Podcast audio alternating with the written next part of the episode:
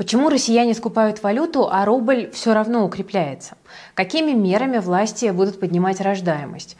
Как сейчас спасти рынок труда в России? Что сегодня творилось на российском рынке акций? Насколько сильно по нам могут ударить новые санкции Евросоюза? И когда россияне смогут покупать алкоголь онлайн? Обсудим все это и многое другое с вами прямо сейчас. С вами, как всегда, Кира Юхтенко. Это ежедневный обзор новостей от команды Invest Future. Обязательно досмотрите этот выпуск до конца, потому что сегодня у нас особенно много интересных тем. Ну и, конечно, друзья, ставьте лайки, пишите комменты и подписывайтесь на наш канал. Повышайте свой доход и вашу финансовую грамотность вместе с нами.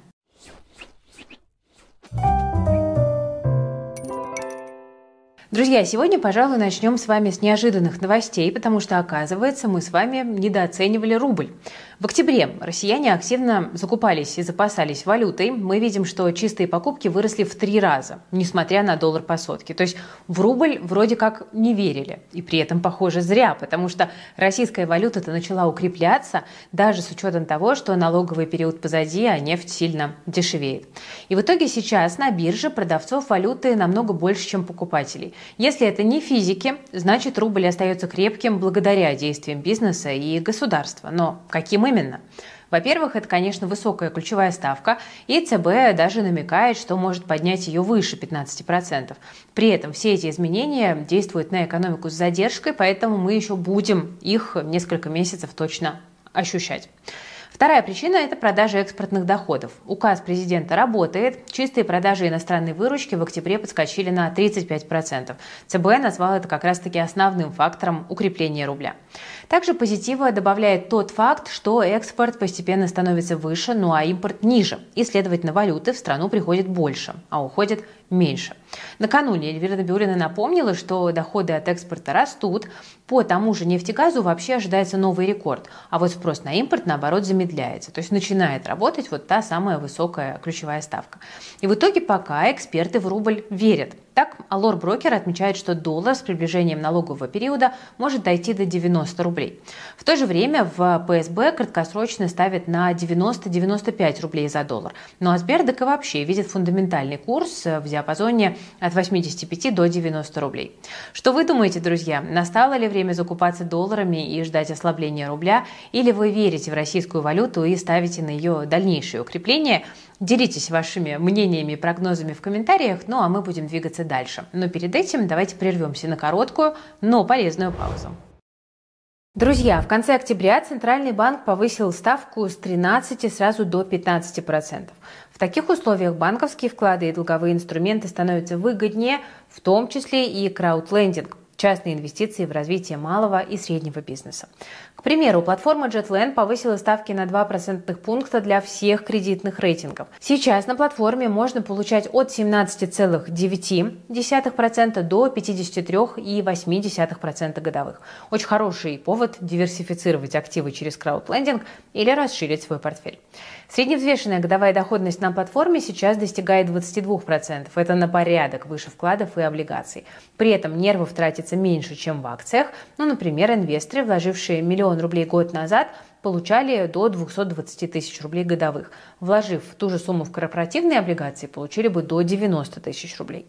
Я инвестирую через JetLand уже больше года. Начала с 100 тысяч рублей с ожидаемой доходностью около 12%. Но чем больше компаний в портфеле оказывались, тем лучше становились результаты. Сейчас, с учетом бонусов от JetLand, на моем счету почти 300 тысяч. Ну а годовая доходность портфеля поднялась выше 20%. Использовать краудлендинг сможет даже новичок. На платформе есть автоинвестирование по одной из готовых стратегий. Автоинвестирование, кстати, доступно от 2000 рублей. Протестить его можно на совсем небольших суммах. Ну и самое важное – все официально. Платформа – ведущий оператор в реестре Центробанка и резидент Сколково. Тем, кто зарегистрируется по ссылке в описании, JetLand на месяц даст дополнительные 5% годовых к первой сумме пополнения. Бонус действует в течение 7 дней с момента выхода ролика. Вернемся к новостям. И знаете, кажется, я в последнее время э, вот не могу пройтись по новостным лентам и не увидеть там тему демографии. В России власти, видимо, решили плотно взяться за этот вопрос. И вот буквально каждый каждый день парламент или какое-нибудь ведомство выкатывают новые предложения по повышению рождаемости. Вот накануне чиновники даже решили объединить усилия и обсудить проблему все вместе. В Совете Федерации прошли слушания с участием Минздрава, Минтруда, депутатов, общественников и представителей регионов. Ну и в целом разговор получился на удивление продуктивным. Во-первых, спикер Софеда Валентина Матвиенко, которая на днях призывала создать Министерство счастья, все-таки предложила что-то более такое реалистичное в этом направлении. Э, по ее мнению, что нужно сделать? Нужно освободить многодетные семьи от подоходного налога. И кроме того, она уверена, что государство и бизнес должны объединиться и создать, здесь я процитирую, корпоративный демографический стандарт. Что именно это означает, пока непонятно. Возможно, это как-то связано с тем, чтобы стимулировать работодателей, активнее поддерживать семьи своих сотрудников. Не знаю, ждем деталей. Для многодетных семей, в принципе, прозвучало довольно много предложений. Ну, например, снять ограничения по страховому стажу в декрете. Сейчас он не начисляется после рождения пятого ребенка, но теперь это вполне могут исправить. Кроме того, на заседании призвали продлить программу выплат на ипотеку семьям с тремя и более детьми. Тут речь идет о субсидии в 450 тысяч рублей. Кстати, агентство стратегических инициатив утверждает, что с 2019 года благодаря этой мере на свет появились 95 тысяч тысяч малышей. Ну, правда, каким образом это удалось подсчитать, немножечко непонятно. Поднималась тема и материнского капитала, который мы обсуждали в недавних выпусках. Ну, каких-то конкретных решений по нему пока не прозвучало, хотя вот предложили изменить подход к выплатам на третьего ребенка. Если на первых двух детей деньги выделяет федеральный бюджет, то мат-капитал на третьего и остальных регионы могли бы выплачивать своими силами. Сейчас на выплаты за третьего ребенка могут рассчитывать только те семьи, которые не получали деньги за первых двух. И чиновники считают, что вот в такой ситуации ну, фактически нет смысла рожать много детей. Ну а демографическая ситуация, в которой страна оказалась, по мнению властей, требует, я процитирую, самоштабных решений. То есть фактически это значит, что проблема становится все серьезнее, и для ее решения нужно прилагать а, больше усилий. Кроме того, как повысить, наконец, рождаемость, власти, видимо, задумались и о том, как поддержать одиноких матерей. Ну вот, например, злостных неплательщиков алиментов теперь хотят предавать публичному осуждению. Почти как в «Игре престолов», но только вместо криков «позор» и шествия через весь город будет публикация в отдельном госреестре. Рядом с личными данными неплательщика собираются указывать, сколько он задолжал бывшей жене и ребенку. Эта идея принадлежит Госдуме. Законопроект уже приняли в первом чтении. То есть таким образом образом депутаты планируют замотивировать должников вовремя переводить деньги. Но, правда, речь пока идет только о тех, кто уже был оштрафован по административным статьям или объявлен в розыск. Так что, если среди наших зрителей такие есть, то лучше, друзья, сами разбирайтесь с долгами, пока депутаты не вынесли их на всеобщее обозрение. Дело серьезное. Ну и куда же без борьбы с абортами, которые, кстати, набирают у нас новые обороты. Вот вчера появилась новость, что частные клиники в Крыму начали добровольно якобы убирать услугу прерывания беременности из своих прайс-листов. Местный Минздрав предложил им вот таким образом внести свой вклад в улучшение демографии, ну а они, собственно, и послушались. Вслед за крымскими коллегами также поступили частные клиники Курской области. Они массово отказываются от лицензии на химические аборты. Уверенности, что этот тренд не поползет дальше по российским регионам, нет. Скорее всего, сейчас это, в общем-то, будет происходить повсеместно, так что такая вот тенденция фиксируется. Кстати, на заседании в Совфеде вопрос абортов, конечно же, тоже поднимался. Зам главы Минздрава, среди прочего, предложила формировать у населения, тут я снова процитирую, позитивные установки к деторождению. Звучит немножко угрожающе, но по факту это, в принципе, правильно. Ну, причем делать это предлагается через специальные речевые модули, которые, к слову, Минздрав уже подготовил. Будут ли работать уговоры в этом сложном вопросе? Ну, не знаю, не просто мне предсказать. Э, вот можете написать в комментариях, как вам эти инициативы, как вам кажется, какие из них действительно могут помочь решить проблему. Э, пишите в комментариях, давайте пообсуждаем. Не будем далеко уходить от темы детей, и давайте поговорим о тех, с кем они проводят значительную часть своего времени. Я говорю про учителей. Мы уже с вами рассказывали про их боли, ну, например, высокие нагрузки, маленькие зарплаты и скудные карьерные перспективы перспективы. Да тут еще и некоторые представители власти тоже сыпят соль на раны. Вот по мнению оренбургского министра образования Алексея Пахомова, если поднять всем учителям зарплату до уровня московской, то в школы пойдут, цитирую, «за длинным рублем, а не за тем, что есть призвание детей учить». Конец цитаты. Ну, собственно, вот так, похоже, и строится зарплатная политика в этом секторе. Кстати, можно в таком случае уж заодно и, наверное, чиновникам тоже зарплату понизить, ну, чтобы шли не за рублем, а за призванием страну улучшать и на своих граждан работать. Ну, в общем, такое дискуссионное заявление. Хотя, если сравнивать с другими странами, то на самом деле проблемы у учителей везде похожие. Высокая нагрузка и зарплаты ниже средних. Причем это касается в большей степени именно развитых стран, как это ни странно. По статистике, в 6 из 10 таких государств педагоги получают не очень много в сравнении с остальными. В России, если верить Росстату, средняя зарплата учителя около 45 тысяч рублей, хотя вы в комментариях нам вот часто писали, что эти данные от реальности все-таки далеки. Но исходя из официальных данных соотношение среднего дохода учителя к другим работникам с аналогичным образованием в нашей стране даже чуть-чуть лучше, чем в США, но при этом хуже, чем в некоторых европейских странах. Ну, в любом случае, от сравнения с иностранными коллегами, нашим учителям лучше жить не становится. Ну, а привлекательность профессии для молодежи, к сожалению, падает. Это очень тревожный э, сигнал. В то же время дефицит кадров в России сейчас наблюдается не только в образовании, но почти во всех остальных сферах. Вот вчера об этом в очередной раз заявила глава ЦБ Эльвира Набиулина, и она назвала это главной проблемой российской экономики прямо сейчас.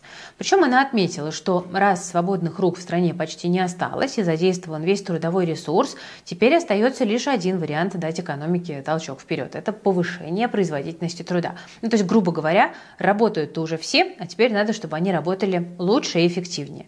Но тут, конечно, проще сказать, чем сделать, потому что средняя трудовая неделя у нас в первом квартале и так выросла до рекордных 38,5 часов.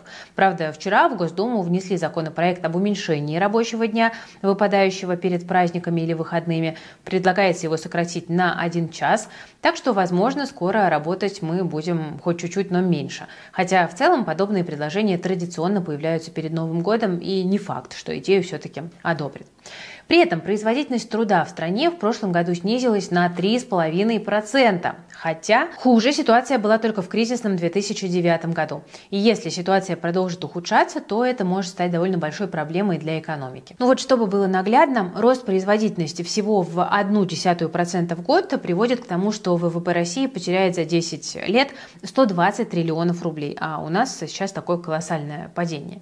Но кто в этом виноват? Неужели россияне такие ленивые? На самом деле не совсем. Эта проблема сейчас наблюдается по всему миру. Даже несмотря на новые технологии и автоматизацию, продуктивность труда в мире с 2004 года росла меньше, чем на полтора процента в год. Для сравнения, с 40-х по 70-е годы прошлого века этот показатель был вдвое выше, ну а тогда у людей даже мобильных телефонов не было. А тут мы да, со своим искусственным интеллектом и роботами нормально поднять производительность не можем. Еще один очевидный, но не слишком уместный совет – найти больше трудяг. Ну, сказать такое просто, вопрос, где их взять. Да, нарожать пока не получается, население почти всех развитых стран стареет, даже в Китае с демографией начались проблемы. Про то, как у нас всеми силами пытаются поднять рождаемость, собственно, мы с вами в начале выпуска уже поговорили. Так что пока не вариант. Что тогда? Может быть, завезем мигрантов? Но и тут есть проблемы. Во-первых, когда рубль падает, иностранцы не особенно жаждут получать российскую зарплату. Ну а еще миграция мешает развитию внутреннего рынка труда. Зачем свои рабочие, когда есть, собственно, дешевые мигранты? Ну, в общем, Набиулина вчера затронула очень важную тему, но вот только жаль, что пока никаких конкретных решений не предложила. Может быть, у вас есть какие-то на этот счет соображения? Тоже пишите в комментариях, как вы считаете, как можно поднять производительность труда в России и можно ли вообще это сделать сделать в короткой перспективе. Буду рада послушать ваши идеи. Ну, в любом случае, основной вывод э, понятен. Проблем на рынке труда сейчас предостаточно, но что в такой ситуации делать тем, кто хочет увеличить свой доход? Можно, конечно, попробовать поискать новую работу, но этот процесс требует времени, ну а главное денег, потому что нужно будет на что-то жить. Ну и далеко не факт, что у вас получится сразу найти более высокооплачиваемую должность. Есть и другой вариант – остаться на текущем месте, но при этом не скатываться в рутину, а начать развиваться. И вот тут я хочу вам привести пример из нашей команды. У нас в InvestFuture есть ребята, которые работают сдельно. Сколько статей написал, столько и заработал. Раньше журналист успевал подготовить 2-3 материала в день, но когда появились нейросети, он стал спокойно успевать делать по 6, по 7 статей в день. Вот производительность, о которой мы только что говорили, выше в 2-3 раза. Ну, а значит и денег тоже, соответственно, человек будет зарабатывать больше. У нас в этом плане все по-честному. И вы, друзья, тоже можете внедрить нейросети в свою работу и освободить до 4 часов рабочего времени, чтобы посвятить их себе или заняться подработкой. С помощью тех же нейросетей можно выполнять заказы в интернете и получать до 5000 рублей за одно задание. Так, при небольшой нагрузке можно выйти на дополнительные 30 тысяч тысяч рублей в месяц. Ну, а можно и на все 200 тысяч, если работать полный день и целеустремленно. Тут решение остается за вами. И вот, чтобы его облегчить, мы с командой только на Черную пятницу решили открыть новый набор на наш нейропрактикум. Мы, друзья, оставили самые выгодные цены, но только для первых 250 человек. Если поторопитесь, то сможете сэкономить до 6 тысяч 600 рублей. Что на выходе вы получите? За 10 видеоуроков вы освоите 40 нейросетей и сможете выполнять задачи, которые связаны с текстом, изображениями, аудио и видео. Через нейропрактикум прошли уже больше 7 тысяч учеников.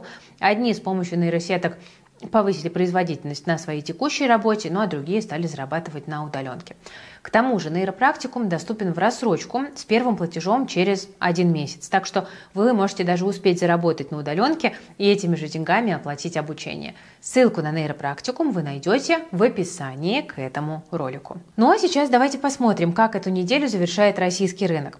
По сравнению с открытием торгов в понедельник, индекс Мосбиржи э, прибавил примерно 40 пунктов. Но если сравнивать с четвергом, то рынок вырос совсем чуть-чуть, всего на 0,07%. Ну фактически где-то на месте мы топчемся. К вечеру вперед вырвались акции Роснефти. Они подросли в ожидании решения по дивидендам. Инвесторы, по всей видимости, надеялись, что выплаты будут столь же щедрыми, как у Газпромнефти. Там доходность в районе 10%. Причем в четверг, когда ее озвучили, бумаги Газпромнефти выросли так, что она обогнала даже материнский Газпром по капитализации. Невероятно, но факт.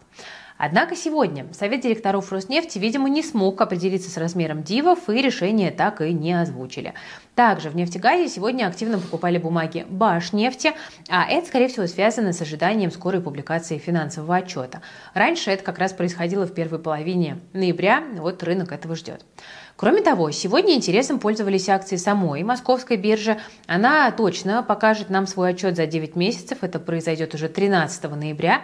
И судя по тому, что обороты торгов растут каждый месяц, а процентный доход площадки увеличивается вместе с ключевой ставкой, цифры там должны быть весьма и весьма позитивные. Во втором эшелоне у нас без особых новостей продолжают роллировать акции Мечела. Сегодня они обновили максимум с 2012 года. С начала недели бумаги компании больше 14%, представьте себе, прибавили. Тут, вероятно, свою роль тоже играет ожидание отчета. Может быть, инвесторы надеются на возвращение дивидендов. По префам их в последний раз платили два года назад, а по обыкновенным акциям больше 10 лет назад. Плюс могут влиять слухи о скором включении Мещела в индекс Мосбиржи. С конца августа бумаги металлургической компании находятся в листе ожидания. Их из базы расчета исключили в 2019 году, а сейчас вот могут вернуть. Также в списке лидеров роста сегодня снова Сбер, но тут уж никто не удивляется. Неделя для них в плюсе примерно на 4% завершается. Сегодня, кстати, наш с вами зеленый гигант отчитался за октябрь. Два года назад он поставил рекорд по прибыли 1 триллион 240 миллиардов рублей, и вот теперь он побит. Прошло только 10 месяцев, а Сбер уже заработал на 20 с лишним миллиардов больше. Растет при этом у него буквально все, что можно. Кредитный портфель прибавил 23,5%, 10% с начала года. Деньги частных клиентов на счетах увеличились более чем на 17%. Кстати, Греф недавно переизбрался на пост президента Сбера. Напсовет продлил его полномочия еще на 4 года и утвердил стратегию развития до 2026. Ее должны показать общественности в начале декабря. Ждем.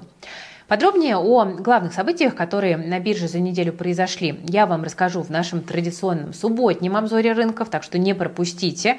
Э, будет, как всегда, очень интересно. Ну а мы с вами пойдем дальше. Теперь перейдем к не самой приятной теме, но от этого не менее важной. Новые западные санкции против э, России. Всю эту неделю мы разбирали последствия недавних ограничений со стороны США. Ну, например, из-за них заблокировались иностранные акции на СПБ бирже, ну а будущее самой площадки теперь под большим вопросом находится. Сегодня новый испеченный SEO СПБ биржи записал обращение, и там он рассказал, что сейчас происходит. Пока конкретики мало, но радует, что нам хотя бы что-то пытаются объяснять. Уже неплохо. Ну, например, СПБ биржа рассказала, что планирует провести зависшие расчеты по сделкам 13 ноября, то есть уже в этот понедельник. К тому же площадка вместе с юристами ЦБ разрабатывает порядок действий для сделок с иностранными бумагами. Его опубликуют после согласования. При этом Банк России оснований для компенсации из-за заморозки зарубежных акций на СПБ бирже не видит, потому что регулятор считает, что риски для инвесторов были изначально понятны. И вот тут я на самом деле не могу не согласиться с ЦБ, потому что мы вам про эти риски уже говорим с февраля 2022 года. Пока мы перевариваем новые американские санкции, на подходе уже 12-й по счету проект ограничений от Евросоюза, и в частности туда должен войти запрет на импорт российских алмазов и ужесточение потолка цен на нефть. Пакет собирались на этой неделе показать, но в Еврокомиссии заявили, что дискуссии пока еще продолжаются, видимо, достичь консенсуса оказалось непросто. Накануне Европарламент принял резолюцию, и там он раскритиковал нынешний подход ЕС к санкционной политике. С одной стороны, евродепутатам не нравится, что при всей жесткости введенных ограничений у России все еще есть много вариантов, чтобы их обходить. Ну, в частности, тут речь идет о мерах, которые направлены против российских энергоресурсов. Европарламент, в свою очередь, призывает полностью закрыть европейский рынок для нефти и газа из России и ввести санкции против всех крупных нефтяных компаний, родом из Российской Федерации. При этом отдельные меры Европарламент назвал излишне жесткими и вообще дискредитирующими сам институт санкций. Тут речь идет о конфискации личных вещей э, и автомобилей у россиян, которые въезжают в Евросоюз. Если вы помните, к такой практике вот в сентябре начали некоторые европейские страны прибегать, и вот депутаты предлагают от нее отказаться, ну, слава богу, честно говоря. А еще они считают, что нужно более профессионально и прозрачно подходить к введению персональных санкций санкций. И вот тут имеется в виду, что под них иногда попадают не те, кого это действительно должно касаться, по мнению европейской страны, ну и наоборот. То есть, иными словами, европейцы пытаются учиться на своих ошибках и хотят сделать так, чтобы санкции били по российской экономике, ну, скажем так, более точечно. При этом Кремль призвал не увеличивать значение резолюции Европарламента, и пресс-секретарь президента Дмитрий Песков сегодня вот заявил, что санкции оказались не такими уж болезненными и э, только подтолкнули Россию к наращиванию своего собственного потенциала. Ну, на самом деле, зерно истины в его словах есть, но, с другой стороны, полностью отрицать негативное влияние западных ограничений, ну, все-таки сложно. Да? Как минимум, они поставили с ног на голову всю логистику и лишили нас многих иностранных товаров и технологий. А совсем обойтись без них пока сложновато. Бизнес, конечно, уже адаптировался, уже нашел обходные пути, но, как мы видим, вот есть риск того, что их постепенно могут закрывать. Ну вот, например, экспорт товаров в Россию все-таки согласились ограничить Арабские Эмираты и Турция. Об этом сообщило агентство Bloomberg, и речь тут идет о товарах двойного назначения, которые могут использоваться не только в гражданских, но и в военных целях. Это, например, компьютерные чипы и другие электронные компоненты. Всего под запрет могут попасть до 45 категорий товаров, которые также имеются в санкционных списках США и Евросоюза. При этом агентство утверждает, что в основном Россия обходит санкции через другие страны и в первую очередь через Китай. Но так или иначе, постепенно санкционные гайки закручиваются, и ничего хорошего российской экономике и бизнесу это не сулит, ну, по крайней мере, до тех пор, пока мы не научимся обходиться без иностранного оборудования и технологий. Понятно, что шаги в эту сторону делаются, но как бы, к сожалению, радоваться санкциям точно уж нам не приходится. Но, как вы все понимаете, санкции против России и на наши путешествия тоже повлияли. Ездить стало сложнее и дороже, но на самом деле вариантов остается достаточно. Ну, например, определились ли вы уже, друзья, как вы будете отмечать Новый год? Я знаю, что многие вообще не хотят никуда ехать и говорят про слишком высокие цены, ну а другие говорят, что им в принципе не до отдыха и вообще работать надо. Честно говоря, я сама раньше никуда на Новый год не ездила, я выбирала один день поспать, а потом начинала работать. Но потом я поняла, что все-таки путешествие – это новые идеи, это новые впечатления, знакомства, это перезагрузка, это время побыть семьей. И теперь я смотрю на путешествие как на инвестиции в счастье, потому что лучшие дивиденды – это дивиденды в виде хороших воспоминаний. Я искренне так считаю.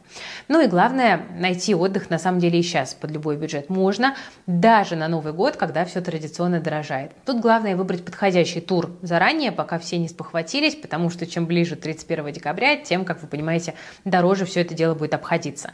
И вот поэтому э, мы с командой If Travel, нашего телеграм-канала про путешествия, подобрали 25 направлений для новогоднего отдыха. От сказочной России до теплых пляжей в Азии. Все, чтобы вы смогли выбрать подходящий вариант, как следует отдохнуть и начать 24 год в хорошем боевом настроении. Нашу табличку с идеями для путешествий вы можете найти уже на If Travel. QR-код есть на экране, также ссылка в описании. Да, нашу табличку с идеями для путешествий мы уже опубликовали в телеграм-канале If Travel. Пост вы найдете там в закрепе. Ну и я напоминаю, что на канале сегодня вышел полноценный ролик про путешествие на Новый год на YouTube-канале у нас. Там мы рассказываем про 5 самых необычных и интересных мест для праздничной поездки, так что обязательно посмотрите и обещаю, что заряд новогоднего настроения вам обеспечен. Ну, вообще кажется, что Вселенная так и подталкивает нас вместо привычного празднования Нового года в своей квартире сменить обстановку и куда-нибудь поехать.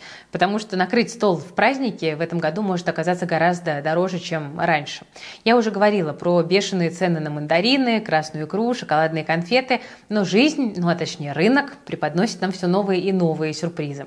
Так Россия под Новый год может остаться без своего коньяка. А дело в том, что сырье для его производства у нас на 70% импортное, и вот сейчас производители столкнулись с серьезным дефицитом. Чтобы как-то решить проблему, власти подумывают об упрощении ввоза дистиллята из Грузии. Сейчас его почему-то проверяют гораздо тщательнее, чем сырье из других стран. Поэтому из Грузии дистиллят завозится к нам через соседей под видом их собственного продукта. Такие усложнения, понятное дело, делают логистику дороже. Ну а сейчас к этому добавилась и непростая геополитика, и представители рынка отмечают, что все дело в ухудшении отношений с Арменией, а она всегда была главным нашим поставщиком дистиллята для коньяка. Так что упрощение ввоза из Грузии может ситуацию действительно спасти.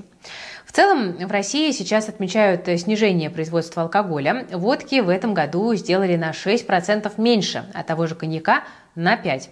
На 8% упал выпуск виноградных вин. Такие же показатели, кстати, и у игристых. Хотя власти сейчас стараются создать все условия, чтобы поддержать отечественных виноделов. Вот за последнее время их продукция стала встречаться в меню ресторанов в разы чаще. Ну а теперь ее минимальную долю в винных картах вообще могут закрепить законодательно. Вот такая вот поддержка отечественного производителя. Тут, кстати, еще и у э, Минсельхоза э, тоже инициатива. Они поддержали идею разрешить продажу продажу вин онлайн. Эта тема уже довольно давно обсуждалась, у нее было много как противников, так и сторонников, но, видимо, последние все-таки перевешивают. Ну, например, в ноябре должен стартовать эксперимент по онлайн-продаже вин Почтой России. Естественно, если такую опцию окончательно введут на рынке, то делать это смогут только компании со специальной лицензией. Ну и госпошлину еще заплатить придется. Правда, в каком размере, пока что непонятно. Ну, в общем, скоро паспорт спрашивать, вероятно, будет не продавщица в магазине у вас, ну, а, например, искусственный интеллект на сайте. Хотя, конечно, лучше в целом стараться поменьше употреблять алкоголя. Я уверена, что здоровье вам за это только спасибо скажет. Вот э, такое мое экспертное мнение по этому вопросу.